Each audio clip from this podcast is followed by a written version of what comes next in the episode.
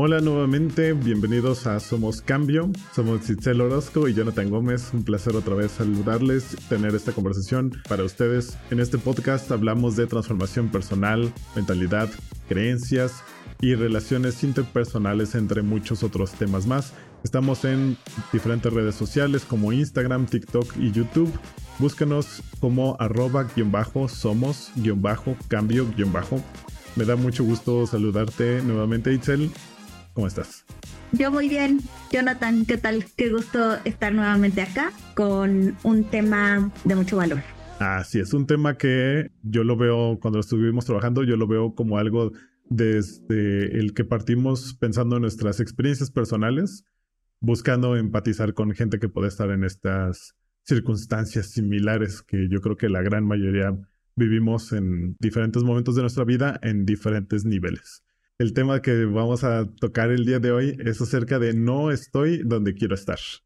¿Cómo se siente? ¿Cómo le hago para darme cuenta de dónde sí quiero estar o qué es lo que sí quiero?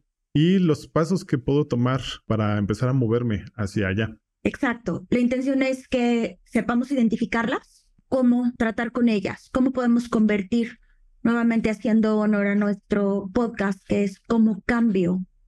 Totalmente de acuerdo contigo, Itzel. Entonces, ¿cuáles serían las señales para yo darme cuenta de que no estoy donde quiero estar? Lo que hicimos fue crear una lista de las señales que a título personal hemos experimentado, considerando que esto no es una fórmula, que cada quien desde su experiencia personal ha tenido y conectado con diferentes señales. Entonces también aquí el espacio es invitarte a que las identifiques. Puede ser que algunas que mencionemos te suenen y hay otras que probablemente ni siquiera las digamos y tú digas, esta para mí es una importante señal de que no estoy donde quiero estar. Empezamos con nuestro listado. Identificamos el no amo lo que hago, hacia donde me dedique, ya sea en lo que invierta mi tiempo, si es ganando dinero, si es trabajando, en lo que sea, no siento amarlo.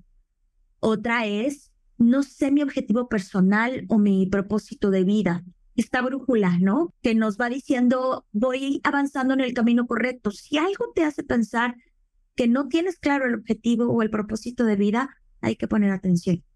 Siguiente es, no disfruto con quien comparto mi tiempo, sea familia, sea pareja, sea colegas, esta gente que me acompaña de alguna manera en parte de mis entornos.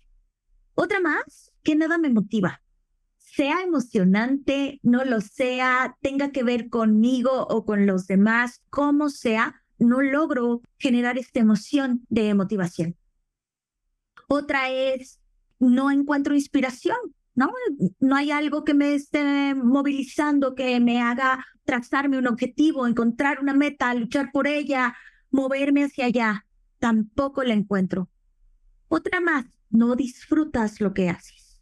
Tiempos libres, tiempos dedicados a trabajar, en donde sea que te muevas. No hay un espacio de, digamos, que te sientas lleno o feliz. Otra más que encontramos, me siento vacío. Pareciera que va un poco de la mano con el anterior, ¿no? Como que avanzo sin emociones, sin estas, estos subidones que me hacen sentir adrenalina y tampoco hay estos bajones de esto no me gustó, estas cosas no pasan y entonces hay como una línea en la que solo estoy, para mí es una de estas señales importantes. No hay un salario emocional, por ejemplo. Otra más es nada es suficiente. Y este es común, es bastante común en, en las personas. Hago, logro, obtengo, llámalo como quieras. Y aún así, siento que no, no hay un reconocimiento de mí para mí, no hay un qué bien se siente haberlo obtenido, qué orgulloso me siento, no contacto con estas emociones a pesar de que puede haber incluso gente afuera reconociéndolo o puede haber un poco un, ajá, pero ¿y qué más? Ajá, pero ¿de aquí a dónde? Es esta sensación de no, no completud. Yo lo ligaría mucho con la validación si estamos haciendo cosas para que nosotros encontremos nuestra propia validación, o a lo mejor puede ser que estemos haciendo muchas cosas buscando la validación externa. Súper valioso, sí, totalmente de acuerdo. Confusión.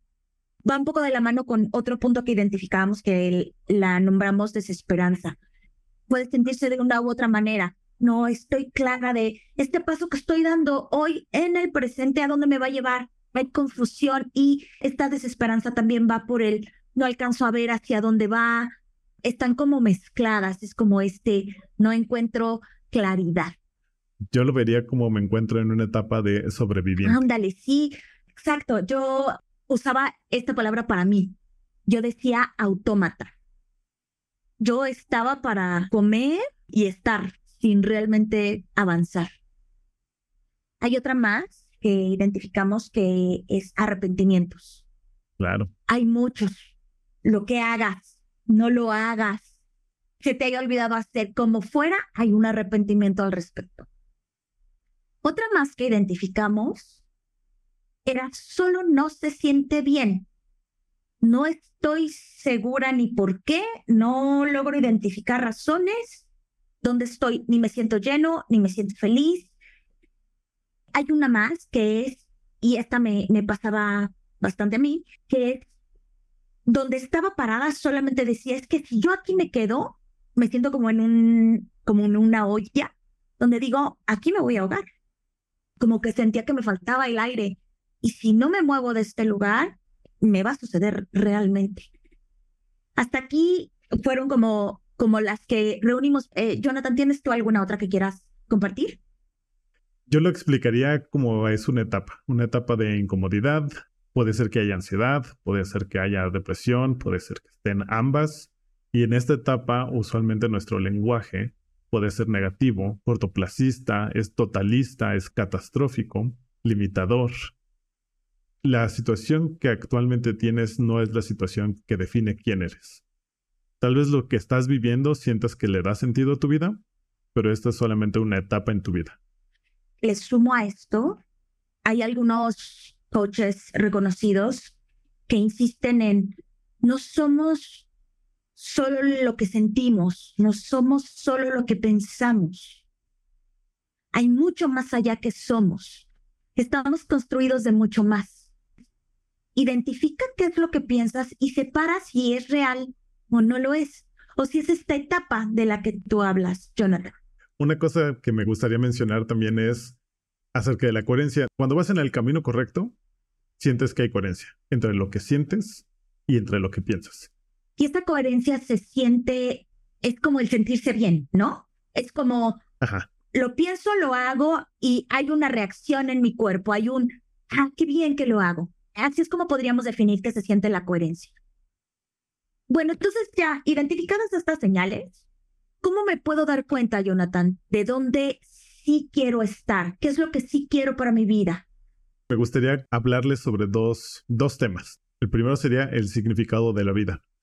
Encontré una investigación que se llama Meaning in Life and Psychological Distress, a meta-análisis, que en español es Significado de la vida y el malestar psicológico, esto fue publicado en el Journal of Research and Personality en el 2023, es súper reciente. Entonces nos habla de tener significado de la vida, que es una cualidad psicológica positiva que nos ayuda al bienestar. Y nos menciona que cuando no tenemos este significado de la vida, las personas tienden a, a tener los siguientes síntomas psicológicos.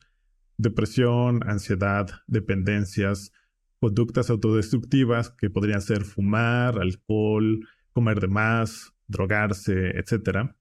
E inclusive puede llegar hasta una conducta o una ideación suicida. Según la teoría de la estructura cognitivo-motivacional del significado de la vida y la teoría de la logoterapia de Viktor Frankl, el autor del hombre en búsqueda de sentido, el significado de la vida puede considerarse desde dos perspectivas. Y la primera perspectiva es la presencia del significado de la vida, que es la que te ayuda a comprenderte a ti mismo, entender tu lugar en el mundo y que encajas en este. Y la segunda perspectiva es la de la búsqueda del significado de la vida, que se considera la motivación básica del ser humano para encontrar su lugar en el mundo. El segundo punto que me gustaría mencionar sería acerca de la mentalidad de crecimiento. Harvard Business Review tiene un artículo que se llama What Having a Growth Mindset Actually Means, que se traduce a lo que significa tener una mentalidad de crecimiento, escrito por Carol Duke, que es una profesora de psicología en Stanford. quien define que las personas que creen que sus talentos se pueden desarrollar tienen una mentalidad de crecimiento. Estas personas suelen lograr más que aquellos con una mentalidad fija, y esto se debe a que se preocupan menos por parecer inteligentes y dedican más energía a aprender. Entonces, ¿cómo es una persona con mentalidad fija? Las personas con mentalidad fija son aquellas que creen que sus talentos son dones innatos. Nacieron con eso y eso es lo que traen. Ya. Wow. Hay otro artículo de Harvard Business Review que me llamó la atención que se llama How to Become More Comfortable with Change, traducido a cómo estar más a gusto con el cambio. Eh, más a gusto. Agustere. Agustere. Más conforme, más conforme, ¿no?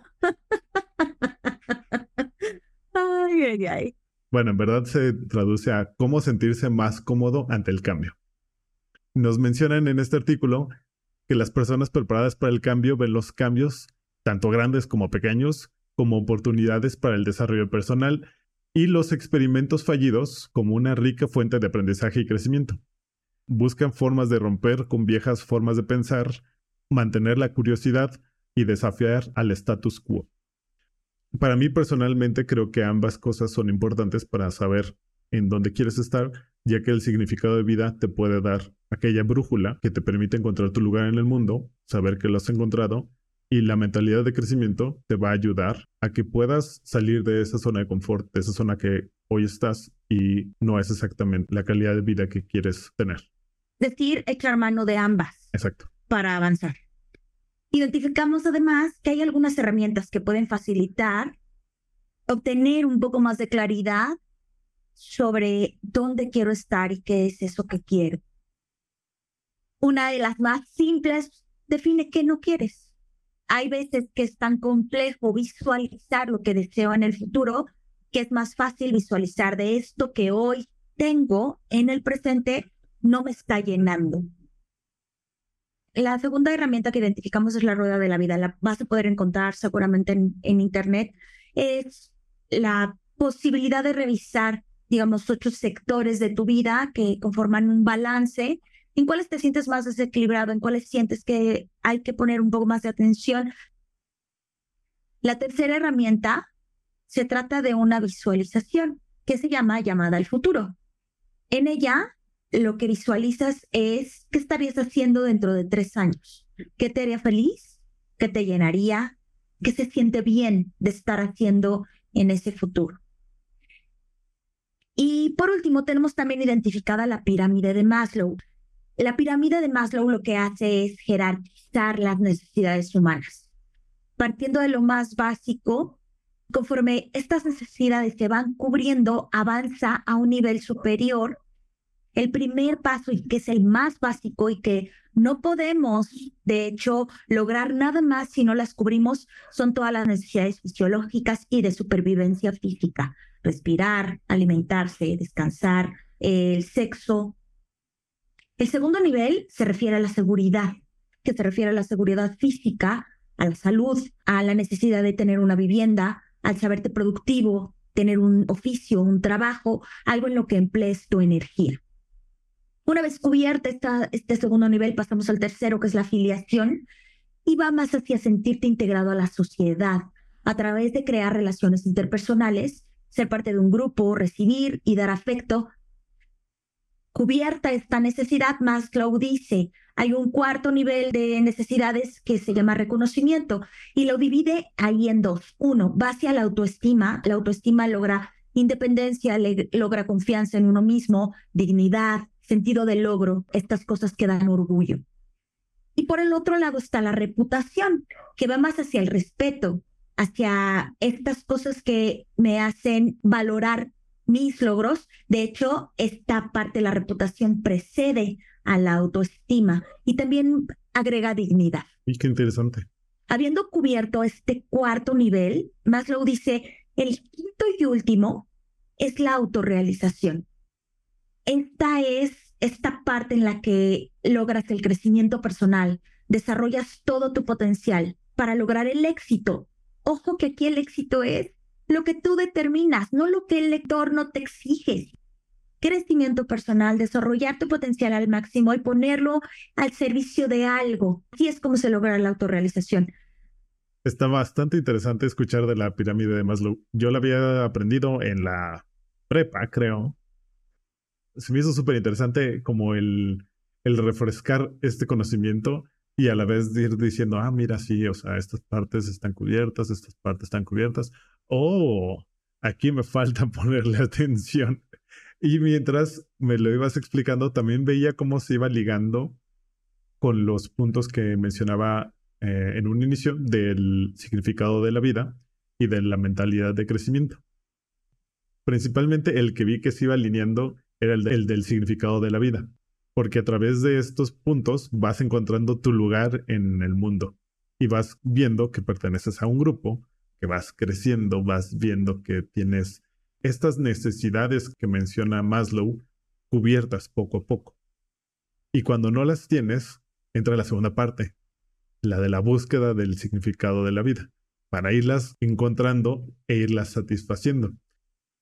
Y la mentalidad de crecimiento pues te va a ayudar a que salgas de esa zona de confort y te atrevas a hacer más cosas viendo los retos que te puedas encontrar. Son más bien oportunidades de crecimiento para lograr la autorrealización. La idea es llegar a la autorrealización. Cada quien, como tú dices, cada quien como cree que es. Me hace todo el sentido.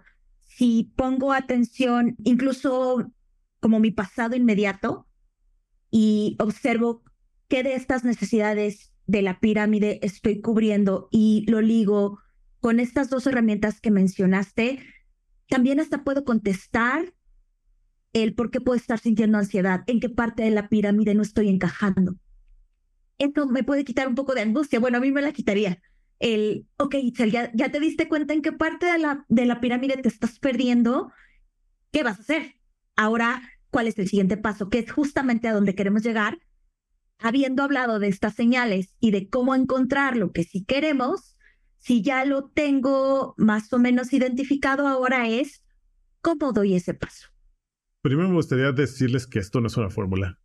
Les vamos a dar tres puntos que pueden utilizar ustedes, más sin embargo no es una fórmula de que debo obtener el primero, debo obtener el segundo, debo obtener el tercero. Si no tengo uno no la voy a hacer. Nada que ver. Esto va en base a nuestra experiencia. Nosotros nos juntamos, platicamos acerca del tema y elaboramos y sobre eso vamos viendo en qué puntos coincidimos y cuáles puntos creemos que son los más valiosos.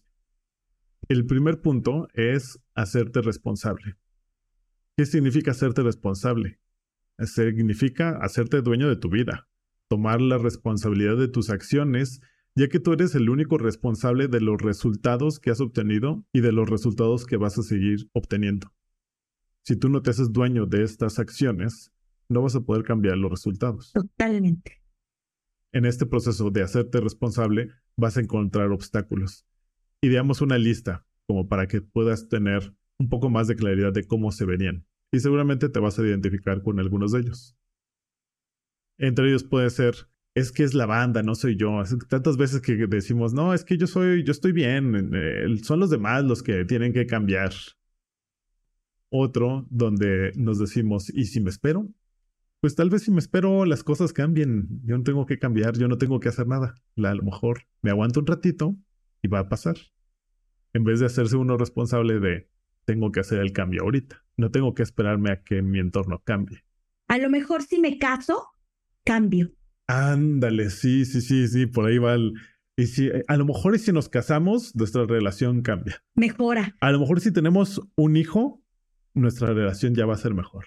A lo mejor si ahora tenemos el segundo, a lo mejor si ahora tenemos el tercero, a lo mejor si ahora tenemos un perro, a lo mejor si ahora tenemos dos perros. Tratando de llenar algo, ¿no? Ajá, y se vuelve, esperemos a que el entorno cambie, esperemos a que los demás cambien, pero no nos estamos haciendo responsables de nuestras acciones. Estamos esperando a que alguien más cambie porque estamos cediendo el poder, nuestro poder, de tomar las acciones correctas. Y dentro de esto están los miedos. Los miedos que te llevan a que te congeles, a que no quieras hacer las cosas. Por ejemplo, yo me acuerdo que a veces viene el pensamiento de, ¿y si me equivoco? pues si ya, si me equivoco, ya veré qué, qué hago. O sea, a veces es lo que me contesto. Tengo que verlo como un aprendizaje, justamente como la mentalidad de crecimiento menciona. Si me equivoco, no pasa nada. ¿Cuántas veces has visto gente que se equivoca? Que se equivoca y sigue. Que se equivoca y ha logrado más. Todo el mundo se va a equivocar. Que no entiendo por qué se nos enseña tanto el temor a equivocarnos. Y si el entorno no me lo permite, que ese también es un pretexto bastante común, o sea, de esta manera está parafraseado de una manera muy general, pero usualmente es como, y, y, si, y si no tengo dinero para eso, y si mi marido no me deja, y si mi novia no le gusta, y si a mis papás no, no les parece. Es que no tengo el tiempo. Hoy es eso, hoy ese es el pretexto. ¿Cuál va a ser el pretexto de mañana? Mañana va a ser otro, mañana vas a encontrar otra razón por la cual dices, no, no puedo cambiar esta circunstancia. Y entonces ahí no te estás haciendo responsable de tu vida. Es tu vida, de nadie más. Nadie más va a venir a ayudarte. Tenemos un segundo recurso de cómo me muevo. Empieza por una cosa, para que no tengamos la sobresaturación de necesito lograr todo esto al mismo tiempo, puedes enfocar tu energía en algo que realmente te acompañe en el proceso de cómo moverte. Y hay muchísimas posibilidades. Puedes entrar a terapia, puedes buscar coaching, puedes dedicar tiempos de reflexión, puedes encontrar disciplinas que te llevan incluso a la reflexión, puedes encontrar técnicas o metodologías que hoy hay un montón de cómo puedes hacer un poco de introspección y empezar a conectar con esa parte que te ayude a moverte del lugar porque ya tienes identificado a dónde quieres ir. Hay un libro de Gary Keller que se llama The One Thing. Este libro está enfocado en que encuentres qué es eso que tendría el mayor impacto en tu vida y cómo te enfocas en lograr. Y diferenciar que no todo tiene exactamente el mismo valor. Y por otro lado, hay otra señal que que consideramos importante, que te va a ayudar a moverte, que es el cuerpo te avisa. Hay una sensación, yo siento como la adrenalina corre por todo mi cuerpo cuando estoy haciendo algo que verdaderamente conecta y va hacia mi meta y me emociona. Inmediatamente siento la reacción y digo, wow, esta es la señal de que estoy haciendo lo que realmente me está llevando hacia mi meta esté eh, dando sesiones de coaching, puedo llegar a sentirlo, ¿no? Cuando ahí eh, mi coachee eh, llega este descubrimiento que le llamamos le cayó la moneda y entonces sale la cara de ¡Ah! lo encontré. Y el descubrí que esto es, ahí mi cuerpo inmediatamente reacciona y digo, carajo, estoy haciendo lo correcto, estoy en el lugar que amo, conecto y entonces digo, es esto. Entonces, aprende a detectar cuando tu cuerpo te avisa, que hay cosas que te conectan y te dice, es tan inteligente el cuerpo que te manda las señales diciéndote, este es el camino. ¿Se te ocurre alguna otra cosa en, en cuanto al, al, cuerpo te avisa? Solamente lo diría como se siente bien. El cuerpo se siente bien. Tú te sientes a gusto, tú te sientes feliz. Ayuda a que te sientas motivada, que quieras hacer más. Es, es una sensación que todos sentimos. O sea, viene de dentro. El tercer punto que les queremos compartir es sobre las relaciones significativas.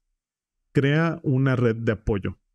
El psicólogo Ross Ellenhorn, en su libro Cómo cambiamos y las 10 razones por las que no lo hacemos, menciona la importancia de tener una red de apoyo. Gracias a esta red de apoyo es muy posible que se logre el cambio. Es uno de los mayores contribuidores a poder hacer cambios en nuestra vida. Para esto, Tienes que rodearte de las personas adecuadas. Pueden ser personas cercanas que apoyen tu decisión, personas que estén para escucharte y ayudarte en la transición, gente de, que sea de tu confianza total. Ya sabes, pueden ser familiares cercanos, pueden ser terapeutas, pueden ser amigos.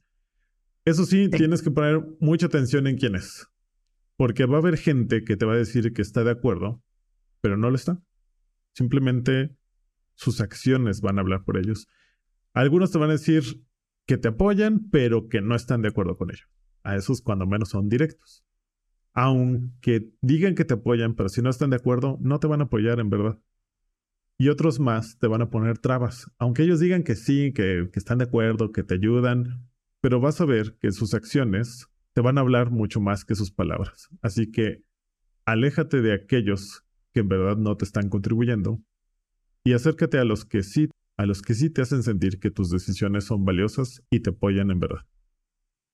Es clave esto que describes, Jonathan, cuando empezamos a conectar con nuestro lugar correcto, con nuestro objetivo correcto, con este propósito de vida, todo esto que hemos hablado en el episodio, empieza a haber una transformación de la gente con la que conectas lo van a notar, empezamos a cambiar de relaciones. Piénsenlo incluso en sus vidas, ¿no? conforme vamos avanzando, vamos dejando algunas relaciones en el camino. A veces nos damos cuenta que es porque trascendemos y a veces no. A veces sencillamente la relación fue, fue fugaz y, y se fue. Pero cuando estamos enfocados en el objetivo, cuando ya sabemos a dónde vamos, pareciera que pasan estas relaciones por un filtro y empezamos a decidir quiénes se quedan en nuestra vida y quiénes no, considerando todo esto que acabas de mencionar, Jonathan. Lo que yo además les quiero compartir es que hubo un punto en, en mi periodo de transformación donde yo pensaba que podía hacerlo sola. Como en Conchita me encerré y empecé a hacer mi proceso según yo, tratando de escribir lo que quería, como viendo a quién quería emular, si había alguna figura de inspiración, hasta que pues por supuesto me sentí muy rebasada. Y cuando me siento rebasada es cuando decido ir y tocar la puerta de alguien y decir, oye, terapia, oye, coaching, ¿me acompañas? Y a partir de eso se empieza a abrir un universo de otras personas con las que empiezo a identificar que hay intereses en común, donde sí puedo conectar. Y también me empieza a suceder que empiezo a recibir llamadas de ex compañeros de trabajo que me decían abiertamente, Excel, no te quedes sola en esto habemos muchos que vivimos ya, pasamos por esto que tú estás pasando y aquí no se acaba el mundo. Fue una red de apoyo tan valiosa que les tengo de corazón un profundo agradecimiento a esas figuras que estuvieron diciéndome, esto ya lo vivimos, tranquila, aquí hay que darle. Y entonces el aprendizaje para mí fue, claro que es mi historia, claro que me hago responsable de ella, pero no camino en soledad, camino en colaboración, camino en acompañamiento con los otros y que me hago cargo de lo mío, pero que la experiencia de los otros me enriquece, se identifican conmigo y, respetan mi camino, puede ser mucho más disfrutable y no solo eso, se, esta está como más poderoso en la manera de avanzar que si lo hago sola, ¿no? Es muy valioso que reconozcas el hecho de que Número uno, te diste cuenta de que necesitabas apoyo. Número dos, fuiste y buscaste el apoyo. Y número tres, tomaste el apoyo. Y gracias al apoyo yo creo que fue lo que te permitió poder seguir avanzando. Claro, por supuesto. ¿Cuál sería tu conclusión, Itzel? Si pudieras transmitirle una sola idea a las personas que nos escuchan acerca de este tema. Yo los felicitaría. Lo que yo quisiera decirles es que es un paso trascendental en nuestra vida, darnos cuenta de. Y si esto sucede, felicidades, porque te estás dando cuenta de hacia dónde realmente quieres ir y te estás dando cuenta incluso más atrás, ¿no? Me estoy dando cuenta que donde estoy no estoy bien. Quiero comenzar esta transición. Empezar por darte cuenta es una de las máximas del coaching. Por eso también la, la honro y digo, el punto importante es date cuenta. El resto es comprométete a que suceda todo lo demás. Aquí te dimos ideas, pero tú puedes ir construyendo tus propios recursos. Eh, solo da el paso. Es lo que yo les diría. me gustó un montón. Está muy chingón, la verdad, como lo viste. ¿Tú? ¿Te dirías algo? Yo haría mucho hincapié en lo de la responsabilidad. Yo siento que el día en que yo empecé a hacerme más responsable fue el día también en el que empecé a tener mejores relaciones. En el día en el que dejé de tomarme las cosas personal. En el día en que yo me di cuenta que la responsabilidad no solamente va orientada a qué acciones voy a tomar cada día, sino que cómo respondo ante los estímulos externos. Tal vez hacerte responsable suene como algo que te pueda dar miedo, pero los resultados, lo, las ganancias son mucho mayores. Inclusive te vas a sentir más libre. Wow. Te lo puedo. Wow. Acabas de tocar tres temas que me está dando un poco de tristeza que se nos está acabando el tiempo porque me fascinaría ahondar en ellos por cómo acabas de describir tu experiencia. Las relaciones, hacerte responsable y obtener libertad tras el miedo de responsabilizarte. Qué significativo voltear a ver y otra vez puede ser que no para todos se repita esta historia, pero así como lo describes, uf, suena súper poderoso. Y, y también de, tus palabras, ¿no? Claro, tus acciones, tus palabras, tus emociones. Me refiero a la reacción de las personas ante tus palabras. Ayer en una conversación familiar, mi mamá un poco entrehablaba y medio empezaba a tomar tono de discusión con mi hermano y me pareció fácil meterme y decirle, no, no, yo opino que esto y mi hermano muy calmado volteó y me dijo, no te metas. Y siguió hablando con, en un, tal vez una Excel hace años, hubiera dicho, oh, o sea, ofendidísima y cómo se atreve a hablarme así es una falta de respeto, ¿no? Sí. Y por el contrario, lo que hizo fue un rewind, me regresó la cinta literal. y dije, claro, no me tocaba. ¿Yo qué hago acá, no? Porque me ofendo. No es personal. Lo está diciendo porque realmente no me tocaba intervenir. Es, este es un, me hago responsable de mis palabras también frente y la reacción que éstas generan en los demás. Nos gustaría escuchar acerca de sus experiencias de cuando ustedes se han dado cuenta que no están en donde quieren estar, de cómo se dieron cuenta de dónde sí querían estar ¿Y cuáles fueron los pasos que ustedes tomaron para moverse hacia ese lugar al donde querían llegar? Antes de despedirnos, te queremos dejar unas preguntas que te ayudarán a descubrir dónde estás y hacia dónde quieres estar. Acerca de dónde vivo hoy. ¿Qué sí me gusta? ¿Qué no me gusta? ¿Cómo es donde me gustaría vivir?